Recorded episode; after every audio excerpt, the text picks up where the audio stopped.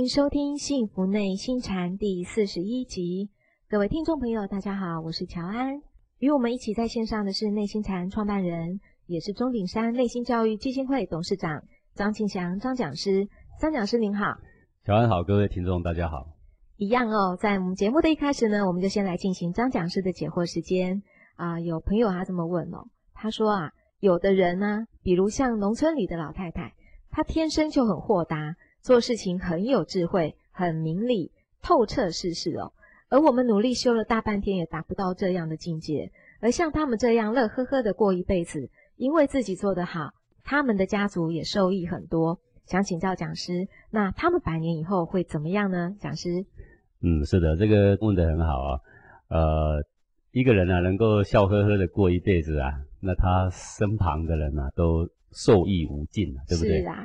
呃，所以人世间呢，没有什么高深的大学问呐，啊，最深的学问就是怎么样用在你的生活里面呢，能够安康自在，对不对？对。能够愉悦，带给人很祥和，不是这样吗？是。现在的人读很多的书啊，研究很多的心理学呀。不一定能够让旁边的人轻松愉快啊！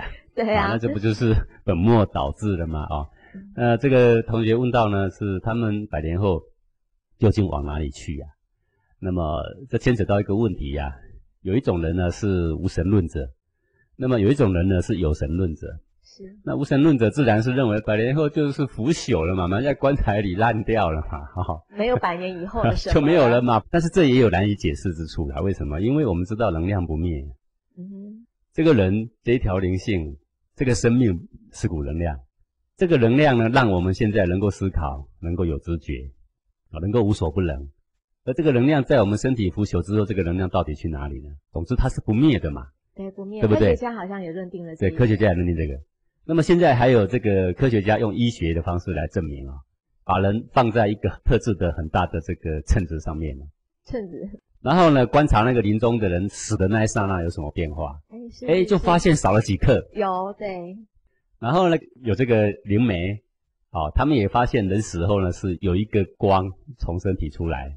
当然，这样的科学证明啊，还是有的人持别的说法了啊。因为这个人放在秤子上，然后那个秤子上面那个人放在里面是完全密封的，对，连空气都跑不掉的。但是那个死的刹那就是少了几克。嗯。但是大家还是很多辩驳嘛，因为你不能证明那几克就是灵魂嘛。对。对，好，那没关系，这先放着。反正你有你的自由，你可以是无神论嘛。那讲师您呢？我当然是有神论了。嗯哼。因为我从小对这个神秘学就非常有兴趣。然后呢，我二十几岁就拜了我的师傅学道，是那学到至今的这个过程里面，知道这个是现在科学所不能了解的议题了。是，还有在修炼的过程，我经验到很多身体里面气的变化啊，通关过窍的过程，排山倒海一般的翻涌，这个不是科学家能够理解，那怎么办呢？那就彼此尊重吧。嗯，彼此尊重。对对，彼此尊重嘛。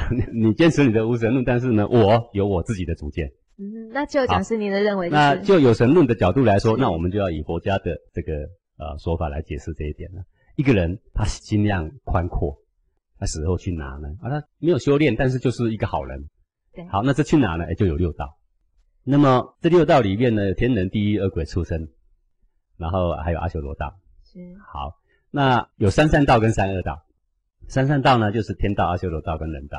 那地狱、恶鬼、畜生就都是三恶道。好，那这简单的划分就是一个人一辈子为恶的，依其情节的大小而进入了这个三恶道的某一道。那他为人呢，一世善良，心情宽阔，那他就进入三善道的某一道。某一道啊，对，你说这个老太婆啊，心情这么样的开朗，为人这么样的好，那死后到哪？肯定在三善道，对不对？那三善道啊，假如天有什么呢？比如说土地公哦，我们还有一般民间所称的妈祖。五虎千岁是有没有？好，城隍爷啊，很多很多嘛，对不对啊？那么再次假设是一个警察、典狱长、司法官是，然后他断案非常的公正，好，一丝不苟，也不拿臭包是，好好，那这个人死后呢，就可以当城隍爷之类的。哦，所以跟我们在世的职业也有关系。对啊，你总不能说我当农夫，然后死后当城隍爷啊，这差很多，好不好？不专业。城隍爷要专业呀。是。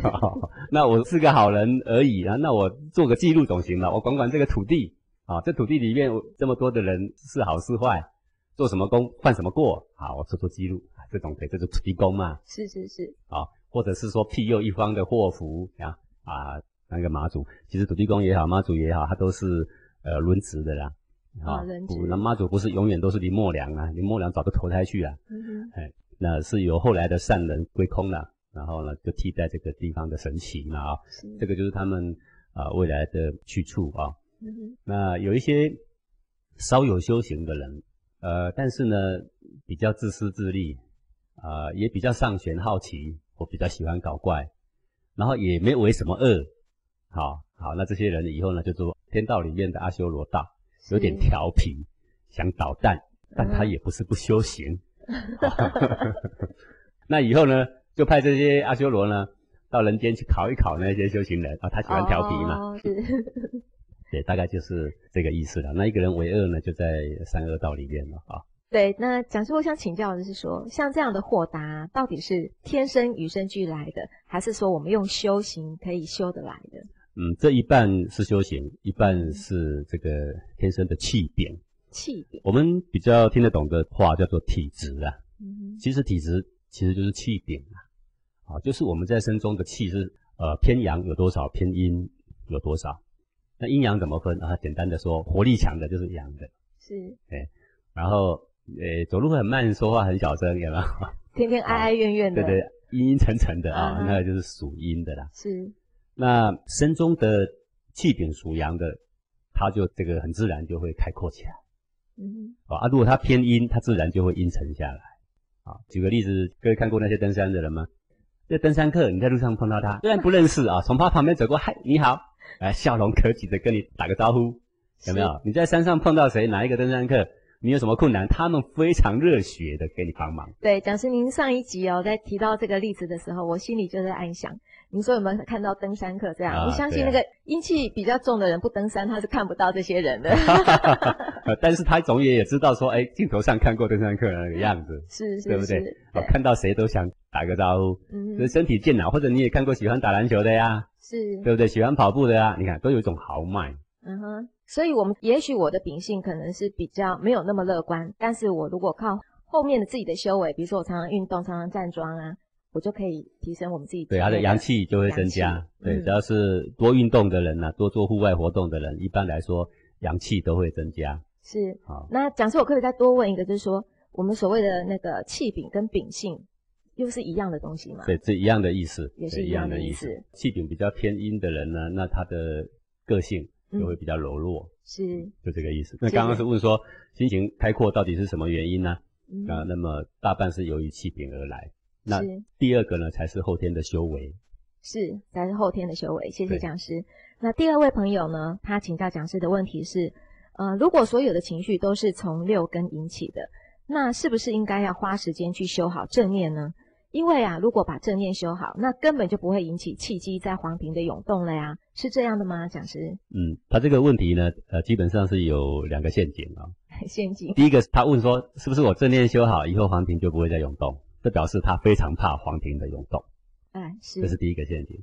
第二个陷阱是什么东西呢？就是他说情绪是由六根引起，那我们修好正念就可以。他忽略了一点，正念只是六根的其中之一而已啊，其中之一，六分之一，对不对？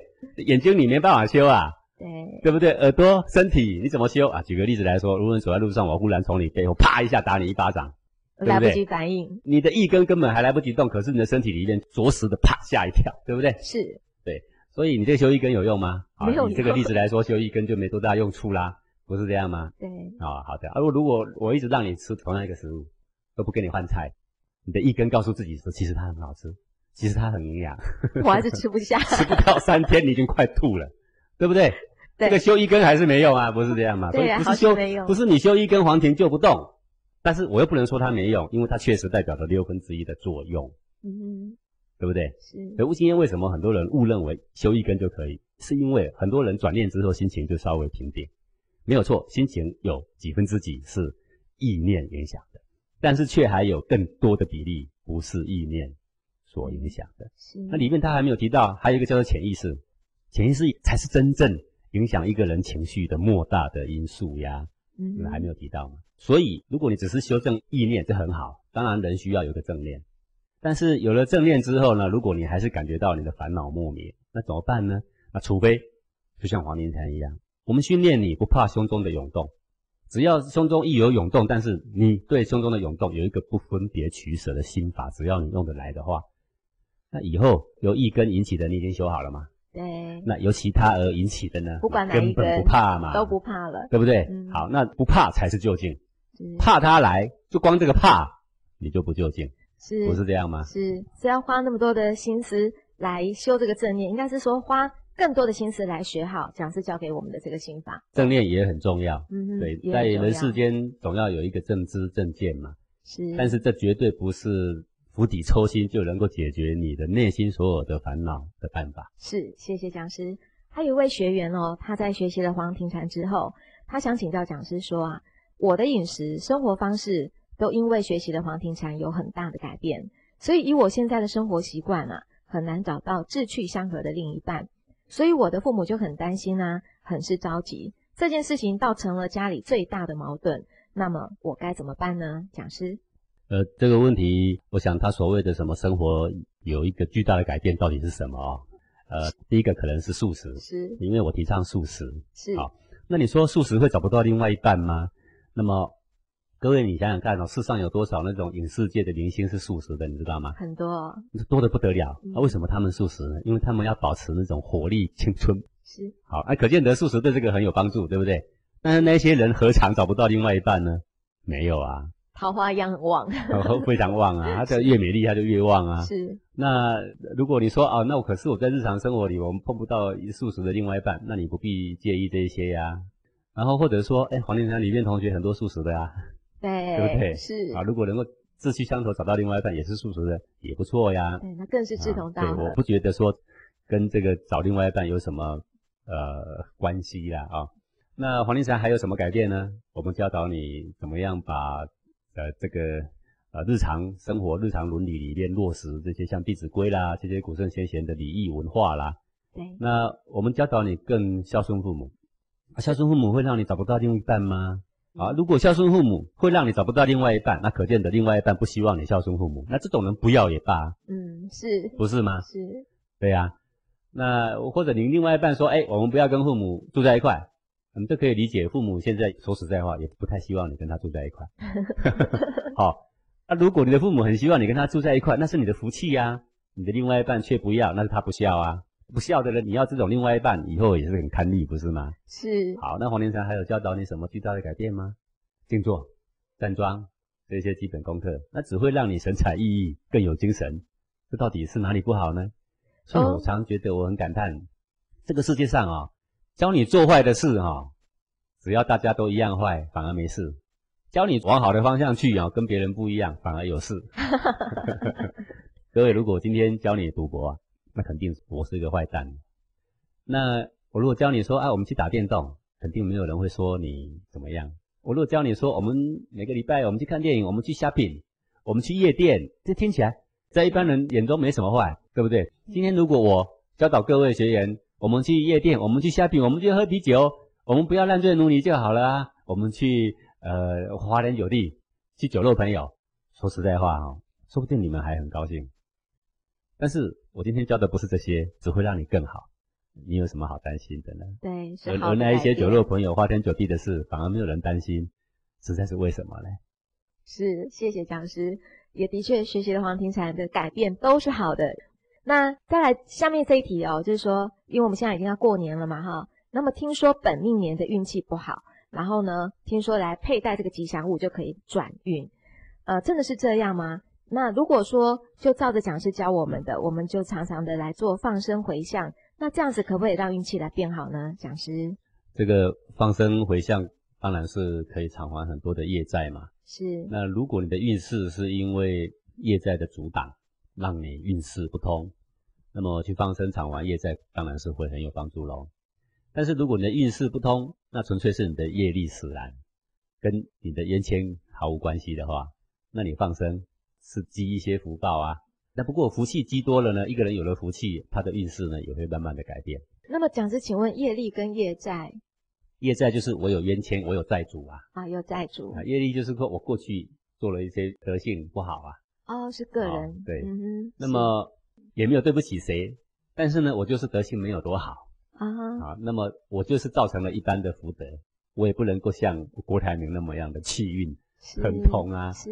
是不是这样？是，啊，不过呢，我要奉劝各位，像我学到这么多年呢，我还记得很清晰的以前的一个例子啊，我去向一个很出名的易经大师学易经啊，嗯哼，那这个易经大师也有教卜卦，不过他主要的行业是替人改运。好，我们就不说谁了。那个时候我还蛮年轻的了，才三十出头吧，就跟他学到。然后呢，跟我见面的第二次啊，他跟我开口啊，说张同学，来一下，我私下有个话跟你讲一讲。然后我就去找他了，他就跟我讲，他说有没有二十万可以先借我一下？然后我说老师啊，你是教改运的呀？然后他被我这么一问，忽然这样心头震了一下。我看他停了一两秒没讲话，后来他跟我讲一句话，他说：“唉，实在是改不了了。啊，实在改不了，” 对呀、各位啊，改不了你还敢挂招牌替人改运呢？他的方式里有很多啊，吊什么洞箫啊，吊那个什么风铃啊，呃，风铃、洞有没有箫，对，很多很多方葫式芦啊，啦等等，画符啊，是，嗯一大堆帮人家改运，改对了改不了呢，连自己都改不了，还改什么别人？各位你还看过这个事吗？在台湾不是最近有一个很出名的命理学家吗？然后被她男朋友给甩了，甩了之后两个人就闹内讧啦，谁揭发谁，谁揭发谁，弄得很难看，然后在电视上一直哭，有没有？对，他是非常出名的铁口直断的算命师哎，然后呢，常常替别人铁口直断啊，也很准啊。说实在话，也不是不准啊。嗯哼，但是为什么他算不到他这个男朋友会有这招呢？他为什么算不到他这一年竟然会有这种事情，让他在镜头面前毫无情面的一直哭一直哭，对不对？是，所以啊，这些使用后天的术数啊，纵使看起来不无小补啊，长远来看呢，实在是都是平衡的啦，没得到多少好处啊。古圣先贤教我们的不是怎么改运，而是怎么正直的做人，因为他知道呢，正直的做人所积下的福德啊，嗯哼，那么对于你的后半辈子、下半辈子是最有帮助的。是，这个任何投机取巧的方式，任何用术数所达成的这些方式啊，都不是古圣先贤所乐意见到的，因为它违反自然，人为造作，它所招致的业力在后面也许更为可怕。所以呢，他教我们怎么正直做人，怎么孝顺父母。各位如果想要说要改运，那有一个最好最快的办法，很多人都知道说是佛有很大功德，对不对？嗯，但是你知道吗？我们家里有两尊佛，活的佛就是你的父母，你好好的侍奉父母，好好的孝顺父母啊，所积下功德比那个供养那个佛啊还大上千万倍。是，好你好好的去侍奉父母，好好的用真心去孝顺你的父母，那么这个福气自然会来呀、嗯哦，改运是靠积德的啊，不是靠吉祥物的啦。是我们家庭里面有两尊佛，一位是父亲，一位是母亲。我们好好孝顺父母亲，谢谢讲师。那么我们台湾的教育体制哦，现在有一个很大的改变，就是十二年的国教即将上路了。那么这个服务学习时数哦，就成为很重要的比序的项目。这个是让学生能透过这些在社区服务的学习呀、来增加挤进理想高中的机会。所以呢，就有一名里长，他就带着十多位的学生，花了四个小时进行社区服务哦。整理公园啦、打扫厕所啦，然后呢，再由这个里长来签署这个服务学习证明书。可是呢，学校却不承认。这下子可好了，市议员呢、就带着家长跟学生来抗议啦，说这些工作的时间全部都白费了，都做了白工了，还严重的影响到超额比序的成绩。所以呢，我就看着这些学生啊，在镜头前面用义正言辞的态度指责着教育局，说自己做了白宫是多么不公平的事。那么不知道讲师您对于学生这样的态度是否也觉得忧心呢？这个教育啊是百年大计哦，十年后的年轻人会怎么表现？对国家社会有没有贡献？啊，关系就是建立在十年前或二十年前的教育体制。是，那么我们现在的年轻人呢，对国家漠不关心，他们所关心的就是自己怎么吃、怎么玩、怎么穿、拿什么手机。他上了公车，他不关心老人家有没有位置坐，他关心的是自己有没有可以先站到一个位置。这个是果，得到这些恶果，我们都知道说现在年轻人很乱，现在社会也很乱，对不对？年轻人都不工作，年轻人不读书、不求学、不守规矩，这个恶果那我们要追溯因是在什么时候？那可能是十年前、二十年前所种下去的恶果，也就是错误的教育政策、错误的教育概念。那这些错误的东西，我在前面花了好多集的时间有提过。比如说，对于爱的误解，它变成溺爱吗？不是吗？对于自由的误解，不是就变成放任了吗？也不是变成自私了吗？是，对不对？好，类似像这样的呢，呃，以为好的就无限上纲，然后终于种下了恶的因，然后结出来就是恶的果。好，现在呢，弄了一个呃，希望鼓励大家呃有服务社会的心。为什么会这样希望？因为现在显然大多数的比例的人没有服务社会的心，多半是自私自利。对，自私自利。回溯以前的因，乃是对于自由的误解，就变成自私，对不对？前面是因为我们把小学生活与伦理给废掉。嗯，现在的小学没有生活没有，我现在那时代有嘛？啊，我们那个时在国中还有公民与道德嘛？所以现在也也废掉了。是。那么学校里考试没有考说什么叫做德性，没有啊？所以也道德的学物没有了啊。嗯。现在都现在记忆嘛。是。那么。这样一来，就变成大家不懂得去体恤别人，没有功德了，就变成自私了吗？好，你不从这个根本去釜底抽薪，但是我们却又想要鼓励他们能够为别人设想，去做社会服务，所以我们头痛医头，脚痛医脚，我们现在就来发明一个说好，那有社会服务的呢，给他加多少分？这叫本末倒置。本末倒置。好，你马上就可以看得到这个恶果，这个不必要多久，很快的马上就看到恶果。像你刚刚所说这个案例就是一个恶果。对不对？去做社会服务几个小时，里长带着我们去，他的心里所想的并不是我希望社会邻里更好更干净，而是赶快扫完吧。要分数。对呀，你赶快给我盖个章就了事啦，我就可以回去交差啦。结果没有想到教育局并不承认，啊，这个教育局为什么不承认？我也觉得很纳闷呢。去医院服务就可以计算时数，当邻里扫地。整理环境不能计算时数，啊，你这个官员是大小眼还是怎样？嗯，对不对？是。好，无怪乎人家是要抗议。但是我们今天服务本来是一个为人付出的心甘情愿的心，不是吗？对。不是为了别的目的，不是吗？结果现在因为不能计算时数，然后就揭竿而起了，把它当做第二次大战在打了，炮口对着教育部啦，对不对？那么小小的事情，义愤填膺的张牙舞爪的在。电视机的镜头面前，而且是家长又跟学生也在那边抗议。对对对，因为他有自由的思想，他有民权的思想，他觉得我的权利你没有给我适度的尊重，但是他却没有古人那种付出啊，能够为天下承担，能够容忍别人的错误等等的思想，这种德性他却没有。嗯，所以我说这种教育制度叫做倒行逆施。是，这个凡事呢。有果必有因嘛，对不对？对。你看到这个果不好，要去追溯那个因，而不是因不去改它，然后呢头痛医头，脚痛医脚。像现在就是很特殊的一个例子。各位，你看古人呢已经做对的事情，然后我们整天喊着要改革，改革一定要改，反正一定要跟以前不一样，所以叫做新气象，是吧？已经做对的事，你把它改掉，还有什么新气象？叫做烂气象。因为对的事情改掉了。以前的古人什么做对了？他到底做了什么事让？古代的人内心充满着感恩，跟充满着道德，充满着为人设想的心。古人为什么让年轻人能够自动的去服务老人，去尊敬老人？他们到底做了什么？我们怎么不去想想这个问题？那这个根结在哪里呢？就在古代的礼。对，那么是不是可以请讲师帮我们描述一下，我在我们古代的这个社会是怎么样去展现这样礼的风气的？在上一次我们讲到孔子家语的时候，不晓得各位还记不记得？里边就有谈到有这么一小段哦，这个敬重长上的礼，这种风范是怎么建立在社会上无处不在。那么礼呢，它就显现在几个地方，比如说，那小时候《弟子规》的时候就要教啦，跟长上走路，跟兄辈的走在一起，你要退后他一点点，一点点。那所谓兄辈就是长我三五岁，如果跟父辈的走在一起，我要退在他正后方，嗯，就是随行啊。对，兄辈雁行，跟燕子一样，我们走在他两侧，退后一点点。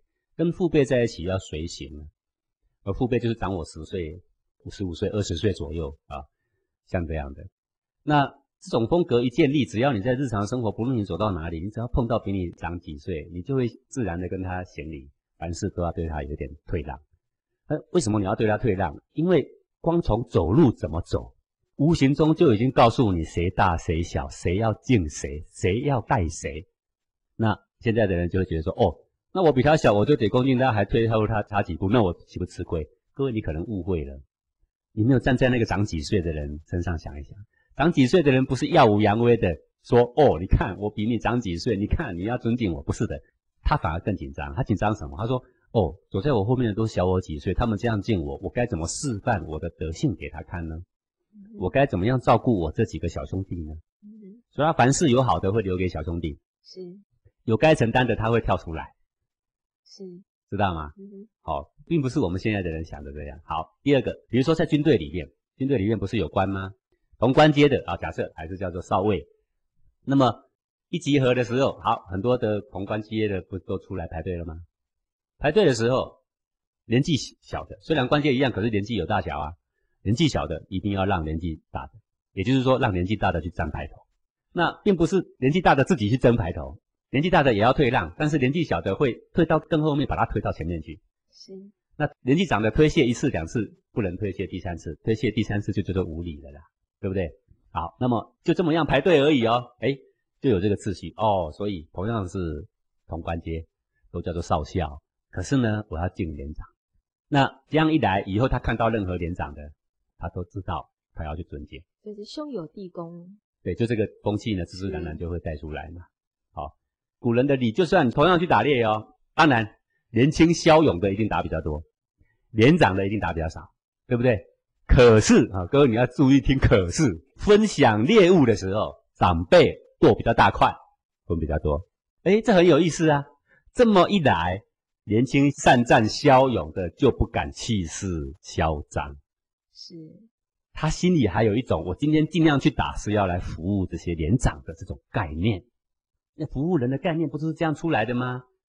对不对？对，走在乡里的路上，只要有看到有一点白头发的那一些头发全黑的人，就要一个箭步上前，把他的提的重物拿下来。哎，我帮你提，然后他就自然走在他的后边。好啦，那这就是服务的心，不就出来了吗？是这么简单的道理，在他小学的时候就已经教好了，每个人都按照这样。之后呢，路上就不会有头发斑白的人还提着重物那种可怜的景象啊。我们现在在路上，我们还不是看到七八十岁的人推着三轮车，偶尔也会看到呀，没人理，对不对？没有人理他呀。哦，现在如果老人家提着重物，你敢去提吗？你也不敢去提，因为没有人这样做。你去提，他说你要抢劫是吗？嗯，不是吗？是好，以至于我们都变成自私自利啊！我们逞强斗狠，那老人当然逞不过我们喽。所以现在的年轻人一上了公车，一上了捷运、地铁，他坐上了位置，老人家上来，他不懂得要退让。如果是古代的人，哪里需要这样？现在的教育家头痛得很，不知道怎么样教育小孩能够退让给这些老人，不知道怎么样让他们去服务社会。古代的人哪需要这样？他用很简单的办法就已经达到普天下都是这样德行的人，有服务的心。不会计较，因为他退让给老人家，他是光荣的事情。对，但反观现在，比如说这个案例就是计较，对，他就在镜头上张牙舞爪。是我已经服务了，我却没有得到回馈。是那这个是倒行逆施。嗯我做一个善事，能够怀着目的吗？不能怀着目的。当你怀着目的的时候，这个善还叫做善吗？这样的教育体制带着举天下的学子做虚伪的人，这种制度可以值得提倡吗？这样的官员都该打屁股了。是，感谢讲师的解惑。那也欢迎各位听众朋友来信提问，或是与我们分享您的心得。我们先进一段广告，待会回来哦。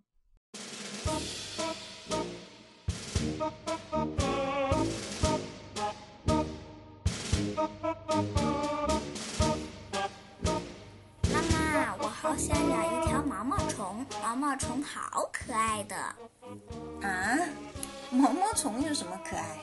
它长得一节一节的，软乎乎的，还有还有那种绿色的那种最可爱了，多漂亮啊！哦，好吧，可是我不觉得哎，为什么？因为我怕那种软软的感觉。那又是为什么呢？我也不知道啊，我就是怕呀，因为很多人都怕毛毛虫的嘛。它们那么温和，可是你却说怕它们。我觉得你应该是怕自己的感觉吧。也许你说的对，宝贝，我们常常害怕的是自己的感觉，不一定真的是外面的事情有多可怕。嗯，你们好奇怪，我还真搞不懂你们大人。其实啊，人们常常自己也搞不懂自己在怕什么，甚至搞不懂自己每天在忙什么。直到有一天，我们开始往内心去观察，才会渐渐开始了解，我们所做的一切都是被内心一方寸之间的气血所控制的。哦，所以妈妈，你每天都要听幸福内心禅的讲课，对吧？哈哈，是啊，除了听课，还要练习呢。妈妈会进步的。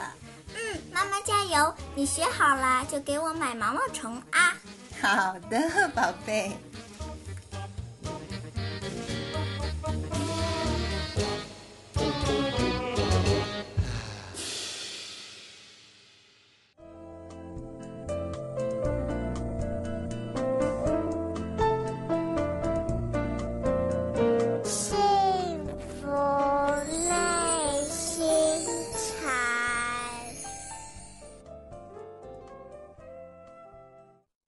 回到幸福内心禅。在这一节的节目一开始呢，我们要麻烦讲师来为大家说一段精彩的公案喽。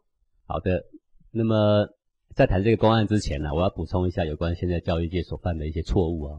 因为我们是内心教育基金会，我们今天之所以成立这个基金会，就是因为我看到很多现代的政府公家的教育体制做了很多错误的事情，而我们却无力去改变它。那只好呢，我们把这个教育，希望我们设个私塾，私人的教育单位。我们能够去做正确的教育，去扭正一下错误的教育体制啊。那么现在的教育体制有什么问题啊？比如说制定教育改革的这种思想的人啊，就是由教育机关主宰喽。是。那么很多学校的老师，他们也看到很多的改革之后都破口大骂，可是他们意见也没办法往上。多半的基层的教师都怎么回馈这个事情？他们说那些改革者。应该先从小学开始教起，教完小学去教国中、高中都教过了，然后再到教育部去当改革者啊，他就知道说小孩怎么教。各位你知道吗？现在这些改革者去留学，拿个博士，喝过洋墨水，回来坐在高高的位置上，高考中了，他就开始改革。他没有教过学生，他没有到现场去刻苦的去看看那一些作怪的学生应该怎么教。是，他只学到西洋的一份爱啊，应该爱嘛，爱就搞定了嘛。啊搞得定吗？没搞定，没搞定，溺爱越来越造成负面的效果。对，好，那就像刚刚所说的这种改革啊，让你们做社会服务，所以我就研究啊，纳入结婚的计算啊，他以为这样子是很聪明的，其实呢是适得其反的事情。那么讲师在您的这个私塾啊，你想要匡正一下，您用的方法是怎么样呢？基本上第一个要教的应该就是德性，所谓德性。就是在日常生活中，怎么样落实正确的与人应对进退的基本礼数，是打从内心的知道这样的礼数的好处，对人对己的好处，而自愿心甘情愿的去落实它。是啊，比如说对长者应该有恭敬的心啊，对兄长应该有退让的心啊。比如说为长者应该对下面要有爱护的情怀呀，对不对？要有带领他们走向正路的基本责任呐。对，啊，像这些是最基本的，对父母应该要孝顺，兄友弟恭，不都是五伦在这个古代这些教育体制里面是最为平常的东西？现在没有人落实。嗯，现在到处都是科技学校，到处都讲的就是说怎么样教给你一本技术，有哪一个学校教你什么是道德？没有，没有。甚至于小学的生活与伦理也废掉，国中的公民与道德也废掉，大学有哪一个课程告诉你什么是德性？没有，完全没有。现在的学生连五伦什么都不懂，怎么落实那就更别谈。是，那我希望，如果是我们能够以后假设能够办学，那我希望我们的学生是在我们跟老师之间的相处间，我们教他师生之间怎么相处，然后我们告诉他回去之后你怎么落实啊。比如说这次我们内心教育基金会办的这个小树苗的成长营，两天刚结束啊。是，他在这里两天的过程，每一个活动看起来像是在玩乐的过程，我们都是教给他办事情有大小先后的次序，还有餐桌有餐桌上的礼节，是啊。回去对待父母有对待父母的礼数，每天早上应该怎么问安，每天晚上应该怎么问安，功课应该先做还是先玩乐？我们要告诉他很多很多的事情，就是希望从小的时候给他一个正确的一个落实在生活上的方式，好，就是未来我们希望这样。然后记忆才是第二步，是对。那有关记忆的部分，我们是希望说他不必学很多，你想当木工就学木工就好了吗？你觉得你可以绑钢筋，你就把怎么绑钢筋学好就好啦，是不是吗？我这次盖房子的时候，好多技术人员都来嘛，对不对？分工分得很细呀、好啊，怎么抹水泥？哎，你只要会抹就可以，会叠砖块就行了呀。为什么我要你学很多的数学、微积分、三角函数，然后再去学模板呢？没有必要嘛，是对不对？为什么我要你学英文之后，然后去抹水泥呢？是不是浪费国家资源？是，我们现在的通才教育就是什么都教，数学也要教，微积分也要教，连集合、交集什么都要教，有没有？对。讲师那意思是不是说，当我们小朋友啊教会了他们这些德性之后呢，其实这个记忆摆在第二步就不会有差错了，有了德性，记忆是自己会的。是自己会。怎样叫做自己会？所谓德性就是肯学、嗯肯吃亏、肯努力。各位，你想想看，肯努力、肯吃亏、肯学的人会学不会东西吗？哦，对呀、没这个事情嘛。嗯，现在的人是不学、不出去工作，在家做啃老族，只想打电动，对，所以学那么多记忆课程等于所以学了好几种。你看啊，我刚刚今天又跟那个交通大学的学生中午吃饭在聊天，然后说我是很感叹的、你知道吗？他坐在我面前，其实他是一个土土的人呐、看起来挫挫的人，你知道吗？他竟然告诉我他会画画，他竟然告诉我他会弹钢琴。是我顺口问他说啊，你会不会跳舞啊？为什么？因为现在的教育体制说，我们不鼓励考试，但是我们鼓励你学很多记忆，对，记忆都纳入升学的标准。对好啦，完蛋啦！我们学生每一天都在什么？父母带着小孩去学画画，父母带着小孩去学芭蕾舞，哦，父母带小孩去学钢琴，然后父母带小孩去学吉他，是忙得不得了。然后你记忆越多的，他的升学就越高。结果呢，我问你，你钢琴很熟练吗？他说哎也没有很熟练。我说你画画很漂亮吗？哎没有了，哪有很漂亮？但是都会一点点。没办法，大家都是这样。嗯你看浪费国家多少资源？第一个，第二个，让小孩多么的痛苦。是没有一刻清闲。我们以为我们以前说我们台湾很多的教育体制不好，是因为考试，考试让小孩子焦头烂额。结果现在呢，学记忆更焦头烂额，对，又是一个倒行逆施。学记忆本来是愉快的，现在弄得学记忆对小孩子来讲是莫大的压力。嗯哼然后那些教育改革者在那边拍手，你看，经过我们改革之后，我们的国民有很多样的记忆。我请问你啊，有这些记忆对国家有什么帮助吗？没有帮助。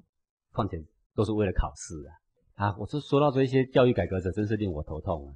那么，如果这些教育改革者他愿意看看我们中华文化的这个宝典哦，这个教育这一块，很可惜，嗯，这个人如果他的目光着重在中华的文化里面，他今天永远不可能进教育部做一个改革者，因为所谓改革两个字挂头的时候，就是西洋式。啊，什么叫改革？就是不能走回老路。那对啊，走回老路子，但是已经失败的事。然后一谈到老祖宗的事，我们就想到清朝的腐败。各位，中国绵延五千年了，距离我们最近的是清朝的腐败。但是你知道吗？汉朝、唐朝、明朝多么的丰功伟业，在世界上是多么的强盛。各位，你知道吗？何以中华文化流行这么久，而让很多朝代如此兴盛，里面没有一点精髓，做得到吗？做不到啊还。是绝对做不到的。嗯，现在西洋非常向往中华文化，随便拿起《论语》啊，这怎么讲的这么好？这简直比苏格拉底都更好。我跟你讲，本来就比苏格拉底更好。是人家以为捡到宝玉，我们弃之如敝屣。我们不断改革，改成人家已经失败的方式。美国某一任的教育的部长，他就在媒体上公然承认说，我们的教育是失败的。我们今天全部都向他学，我不知道到底我们要跟他学什么。是，也难怪讲师如此的忧心哦。不过还好，有方法的，只要这些改革者哦，看看我们的中华文化。那么接下来讲是我们的那个精彩的公案呢，就是帮我们好，今天呢，我就来讲一个公案哈、那么这个公案呢，是这个茶陵啊的一个山上啊，有一个叫做仁玉和尚。这个仁玉和尚呢，跟一般和尚不一样。有的人当和尚哦，他住了几年之后，修行几年，他要来增广他的见闻，他就到各山各寺啊，云游四海去了，然后到某山某寺盖个章？回来之后，你看我走过这么多的路径啊，然后他就升了一格啊，是不是就像现在很多会去游学一下？对对对，游学一下，然后你看我经历过这么多游学，而且你游学几年？哦，半年。哎呀，我游学六年了，你去过几个国家？啊对，差不多这个意思。是，修行也是这样的啊、嗯，看行头修行的也不少了。是，这个人玉呢，他修行，他知道修行不在外，他常住在这个达陵山上，他也不出去的，就是在修行修行。不过，到底修行有没有抓到主轴呢？他自己也没有多大把握。哦嗯那有一天呢，从庐山来了一个和尚，两个人就谈起这个宗门里面的一些参禅的一些公案。那么这个和尚呢，就请这个呃人玉来看一则有关这个法灯禅师的公案。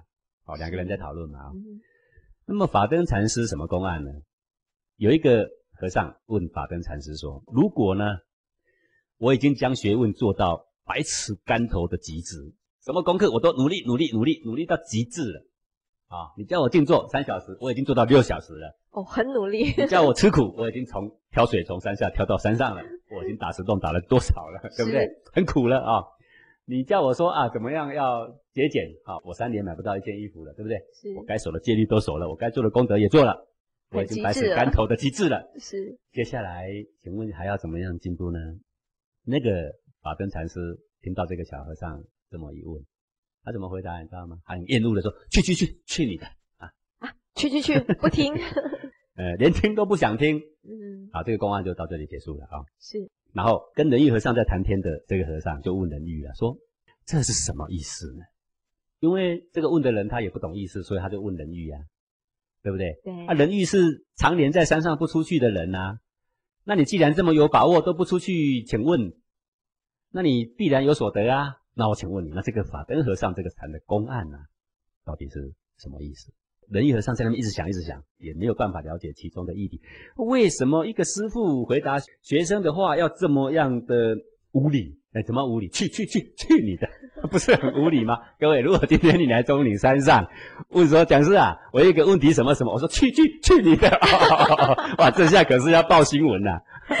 糟糕了，好，结果呢，连听都不想听。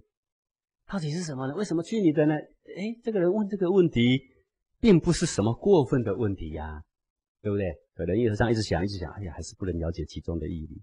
哎，这个人也颇有德性，不了解就不了解，他也不会在那臭盖，对不对？是啊，现在你会发现很多修行的人臭盖，哦，公安拿来不了解，他也是臭盖一大片了、啊。可是人玉呢，从这个和尚离开之后，他就一个人朝夕在参这个公案，究竟为什么叫他去去去去啊？一直参参不透，放在心里很纳闷，参参参参了三年，哦参三年，人家，就很认真的一个人呐、是。对不对？各位，你一个问题曾经参三年吗？没有。没有啊！如果你被我骂去去去，你会恨我三年，你绝对不会参三年呐、对不对？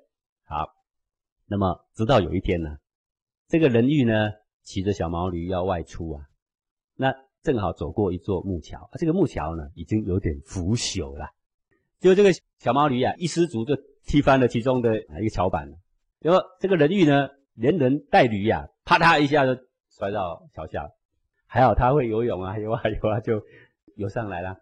就在这个摔下去那个大惊失色的那一刹那间呢，这个人玉当下开悟了，又开悟了，开悟了啊！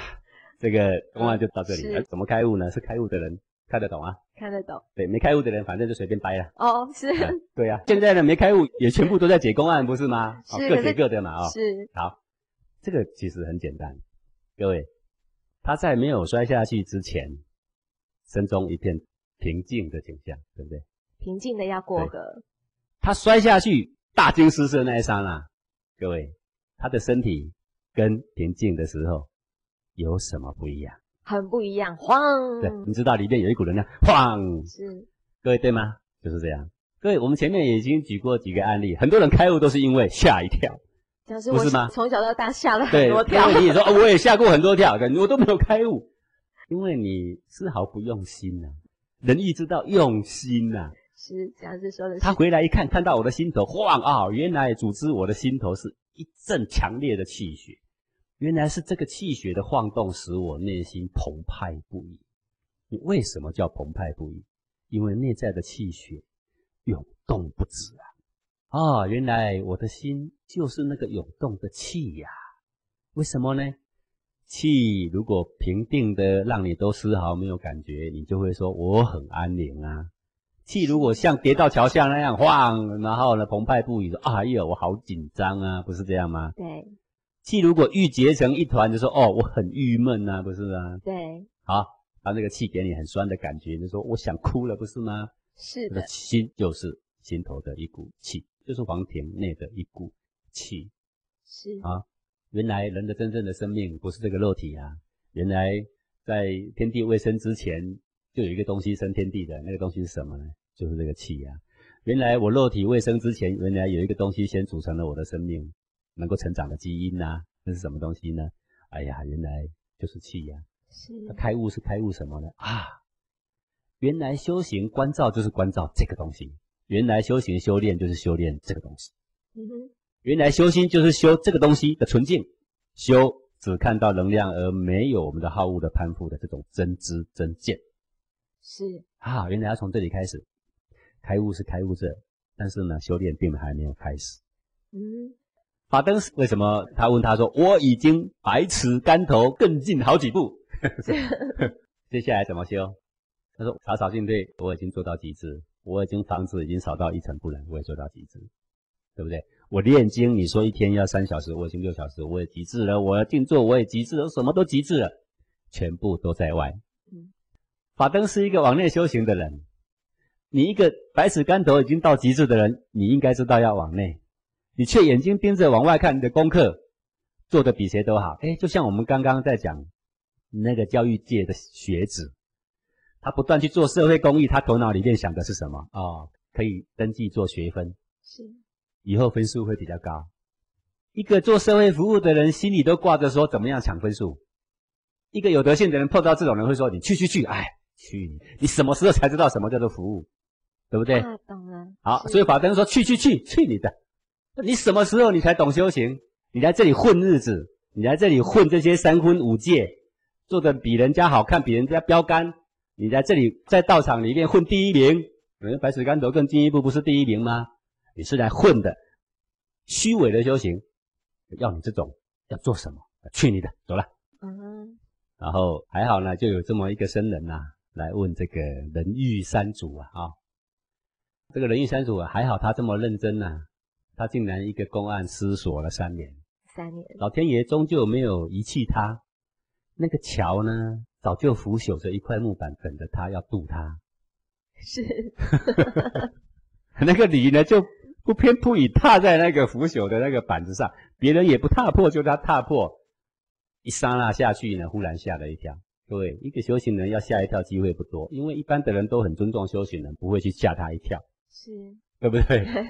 好，就这么一个机会吓他一跳，忽然看到心性的真相，原来是一股气啊！所以当内在的情绪不动的时候，各位修行人很难进步；当情绪动的时候更难进步啊，因为都被七情六欲带着走。哦，唯有一种人，当情绪动的时候，懂得去不分别取舍，只看能量的真相，这个人就要开悟。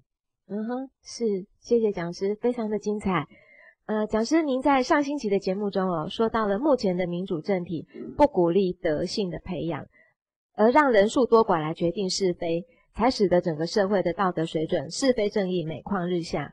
那么这样的民主还会产生怎么样的乱象呢？讲师，呃，是的，在我们这样的时代啊、这个民主这两个字已经是大家耳熟能详的字眼。对，而且呢，民主、自由、平等这样的概念是已经坚不可破的三只脚，对不对？鼎足而立的三只脚。民主、自由、平等对，，这个自由我们已经讲过了。对好，民主现在正在讲，对，平等我们有机会再来讲。有机会再来我们讲认为坚不可破的鼎足而立的三只脚，究竟本身这三只脚健不健康，有没有问题，有没有跛脚？可是目前知道这两只都跛脚啦、第三只也是跛脚的。第三只也是跛脚，对，我们必须要重新客观的认识。是现在并不是愚民的世界，对不对？对民智已开，那我们就应该好好认识，而不是书本怎么写，我们怎么认识。对，哎，民主政治呢，虽然在这个世界上受到广泛的传播跟实施，但是实际上到目前为止，民主政治实施不过一百年，但是已经产生很多很多争议性无法解决的问题。是啊，比如说选举的过程，我们认为民主社会最值得我们骄傲的就是百姓可以选举，对，而且少数服从多数，对好像这样很民主。是但是这已经让真理全部埋没，而让盲从的一群人去主宰政治啊！这个前面我已经讲过了。是好金字塔，再来，选举制度就会有政党，对，政党的政治人物为了争权夺利，会陷入恶性的批判、斗争、竞争。好，他们会不惜利用意识的形态去挑拨民众，就会造成整个社会的不安。是啊，比如说英国来讲，爱尔兰他希望独立，并不是爱尔兰希望独立，爱尔兰里面有少数政客，他知道挑拨独立议题的时候可以得到更多选票，为了选票，对，只是为了选票。但是呢，一挑拨之后就不得不往这个方向走啦，是对不对？好，这种就是会造成社会不安的一种因子。然后呢，用一些愚民的手法去模糊焦点，去混淆是非啊。比如说，我贪污被抓了，手铐铐起来，上囚车之前高举双手，我是被冤枉的。都是这么说，对，大家都这么说，没有人不这么说的。是弄得他的选民对他好可怜哦，有没有？整天去违法院呐、有没有？要替他解套啊说？政治迫害、啊，对对对对，被政治破坏了，被白色恐怖了，对不对？嗯，真相常常是被淹没，是毫无是非可言。再来，社会上的商人、大企业是很有钱的，那么这些大企业呢，为了要让他们能够赚更多钱，他们就必须要通过更多法案，让法案对他更有利，所以他就会跟政治人物挂钩。那政治人物怎么挂钩？就是你选举，我出钱，那么你选上了的时候呢，你就要来护航我这个企业。是那这个选举人为什么愿意呢？因为第一个我有钱可以拿，这个第二个呢，他既然是大企业，就有很多选民，对不对啊？对好，那我如果跟几个大企业挂钩，我简直是选举就不用怕了，选得上，而且就选几万票都有了嘛，对几十万票也有了嘛，嗯，对不对？所以政治人物很喜欢跟企业挂钩，又有钱又有人，企业更喜欢跟政治人物挂钩，所以就有很多这个政治的现金，有很多利益的游说。那有了钱之后，就可以买通媒体，扭曲报道。是。那么讲师他挑动的就是我们这些无知的人民的情绪喽，对，把我们群众撕裂成好几种坚持。你去看中东啦、伊拉克啦，你看他们不是骂来骂去，他们是打来打去呀、对，现在泰国也是，对不对？泰国也是被撕裂成好几块，对不对？是，你只要撕裂成好几块之后，这种斗争就永远不会停，嗯，对不对？好，那我们说，那这种现象怎么解决呢？各位，你想想看，如果我们有良心的百姓，我们登高一呼说：“你们政治界的人物啊，请你们自清，请你们自觉吧，不要再拿政治现金，不要跟政客利益团体勾结了吧。”哎，各位，你这样登高一呼，不要一呼啦，呼三天有没有用啊？没有人听，谁听你啊？不然我们登高一呼，我们跟利益团体，我们跟他说，公说你们这些企业呀、请你们拿出良心呐、你们不要跟政治勾结呀、请你们饶了我们这些可怜百姓吧。一样没有人听，因为调动不了我们的情绪，哎呀，你要他们自觉，比登天还 还难呐、难，是，对不对？这就是民主政治无解的地方。那你说好，那我们就立法说，企业界跟政治界不能挂钩。啊，你立法立得过关吗？因为法是谁立的？政治人物他的票是从哪里来？从企业来。你有办法过关吗？没办法没过关，办法过关。嗯最简单例子我举过好几次，美国的枪支，每个人都有一把枪，常常校园里面砰砰砰就在开枪，小学也开枪，高中也开枪，大学也开枪。奥巴马虽然说我要提倡枪支管制，他有办法过关吗？到现在仍然无疾而终。为什么？美国枪支协会是多么有钱的团体，他买通多少参众议院的议员，你有办法过关吗？没办法，他说：“奥巴马，你违反我们的宪法。宪法说人民有拥枪的权利，讲真话反而是违反宪法，违反宪法啊，对啊。按、你说啊，不然这样违反宪法，我们重新立法吧。各位，很抱歉，立法参众两院的人都是商业界买的，你怎么过关？过不了关，今天不跟企业挂钩的单独选举人选得上吗？啊，抱歉，选不上。有良心的那些人不跟利益挂钩的选得上吗？选不不上对不对？对。你说怎么办呢？没解，无解无解。这个就是民主的悲哀吗？非常悲哀啊！最后，我们这些百姓整天被耍呀。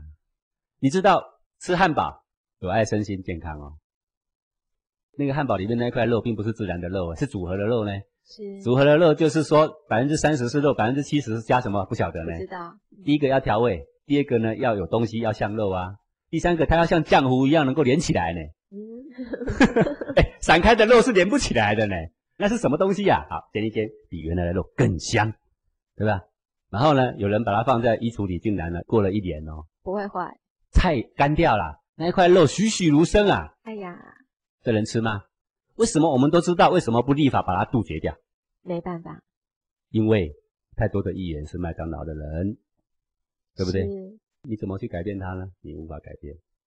好，这个就是民主的悲哀。最后呢，所有的企业他们呢创造了很多广告，我们一直被愚弄啊。日本有一个作者写了一本书啊，他就说猴子化的世界，猴子化的猴子化，就意思我们越来越低能啊。就是你们发现一件事情，比如说网络传一篇文章，很短很短的哦，字数不满一页，大概百来个字，会有人看哦。是但是百来个字能够讲一个很深的道理吗？很难呐、只能够讲一个笑话，对不对？或一点点感人的一个小点子。如果你要讲一个很完整的一个是非莫名的东西，把它辩论清楚，你可能要用五页三页，有有人看吗没人看嘛。没人看啊。我如果今天网络上 po 一篇念心教育基金会的教育理念，我洋洋洒洒写了十页，各位有谁看呢？没人看。越煽情越简单，用画面式的越快，对不对？传播得越快所以我们现在的人，我们不管说政治人物哦，他到底是对还是错，只要那个政治人物敢在镜头面前哦 哭一哭，捶捶心肝，有没有？我们就说他好可怜，对对不对？嗯我们哪里知道他这个装的还是真的？但是我们就要同情他。啊，如果呢有一个人，然后他受了委屈，然后他的家人出来，通通哭在一块，哭成一团，然后指着执政的人一直骂，我们忽然就会觉得那个执政的人好可恶。如果有一个钉子户，他硬是不签，因为他要很多钱，他也不讲很多钱，他就是你的钱给他，他还觉得还不够，他就不讲说我要多少，就是还不签。结果呢，有一天政府动用公权力要拆他的，他就哭哭啼啼、哭哭啼啼，指着说这是什么世界呀、你为什么违反我在这里居住的自由啊？我们的国家还有什么居住正义呀、有没有？然后呢，我们就心里就被他买走了。对呀、怎么他的房子我们怎么可以签他呢？然后一个老太婆在那边哭哭闹闹的，我们就忘了说，已经迁走的百分之九十的人，有好几百户在那边无家可归，而这个人只是想等待更多的钱。是我们又不是不给他房子，是你迁走之后，我的房子会比原来更好、更新、更大，是，对不对？对，他说的并不是我要钱，他说的是我坚持我的理念，这是我祖宗的产业，我跟他有感情，我不搬。我告诉你啦，是真的有感情吗？又不是一级古迹，这有什么感情啊？不过讲是这个，我必须跟您呼应一下。的确，我自己试过，我会看不懂那个事情的真伪，反而真的是会同情弱者。对，你会同情那些弱者，只要嗯敢捶心肝，敢在那边哭，敢在那边闹的，我们就觉得他对了。然后另外一个就是加害人，是，这个就是我们已经慢慢慢慢的走入了一个猴子化的一个世界，低人化。是。这个就是民主社会的悲哀啦。好讲师，您说是悲哀，也是无解吗？对无解的，也真的是无解。所以我们讲的这几集都是目前民主的悲哀的现况，但是没有办法民主。的世界在走更长远的路，它越多无解的议题会越来越出现，是，那么终究民主会有一个很大的伤害。嗯哼，是感谢讲师今天的空中讲授，也感谢各位听众朋友的收听。我们下星期同一时间空中见喽，拜拜。我我们我们都没讲吗？他们戏，他们戏。张启凯，你讲我清楚。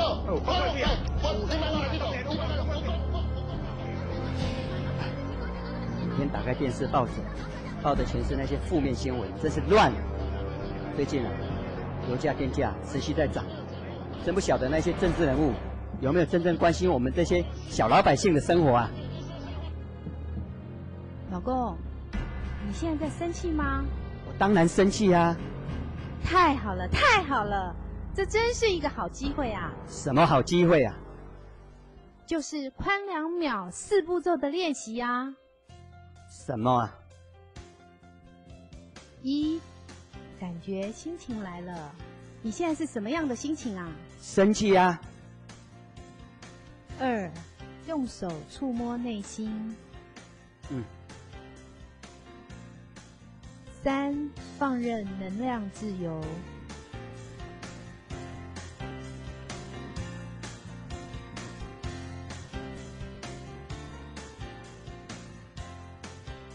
四，做成人成己的事。哎，原来这个方法这么好用啊！你终于体会到了。那我以后一有心情的时候，就可以用这个宽两秒四步骤啊。对啊，当你下次想要对我发脾气的时候，要记得练习宽两秒哦。对了，老婆，你不是要去买菜吗？我陪你去好了。哇，老公要陪我去买菜耶，这真是太幸福了。